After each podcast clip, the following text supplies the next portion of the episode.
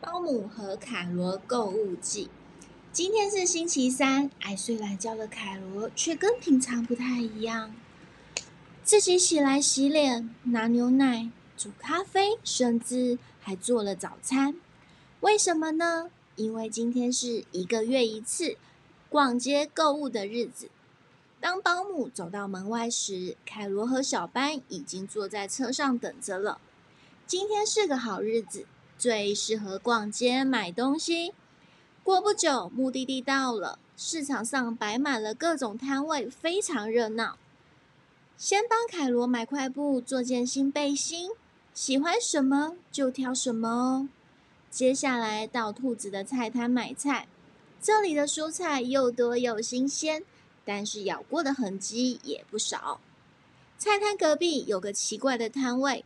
摊位上只有一只奇怪的动物和招牌，招牌上贴着一张纸，写着“胡桃、镜子、象石、陶笛”。当保姆表示想看看镜子和胡桃时，那只动物就推推脸颊，吐出镜子和胡桃。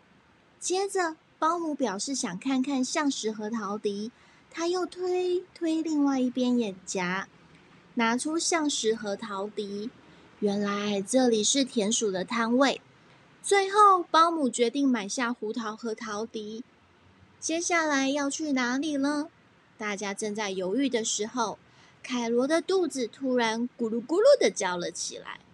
听到凯罗肚子的叫声，大家也都觉得好像饿了。好，就去吃午餐吧。每种东西看起来都很好吃。不知道要选哪一种，就算肚子再饿，凯罗也未免点的太多了。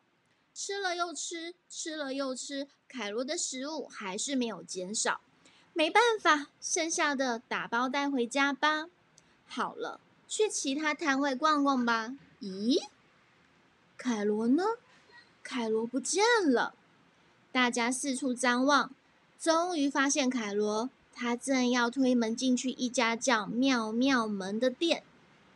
这家店有各种形状的门，可以自己挑喜欢的，再请老板打开。凯罗第一个挑的是这个门，里面是一顶帽子，形状非常特别。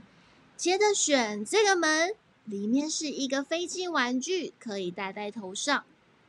接下来选这个门。里面是个小背包，再来是这个门，里面是一双奇怪的溜冰鞋，接着还有蛙镜、安全帽。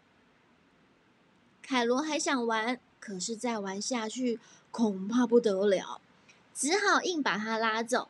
最后来到一家古董店，保姆对大家说：“自己选一样喜欢的东西就回家。”这个不错。这个还好，这个也蛮好玩的，不过还是这个好了。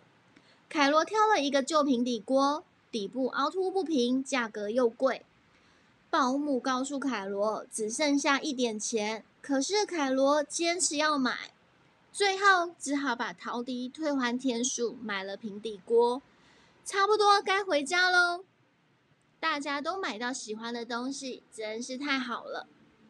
回到家后，每个人都迫不及待的打开买来的东西，可是因为太累了，不久就呼呼大睡喽。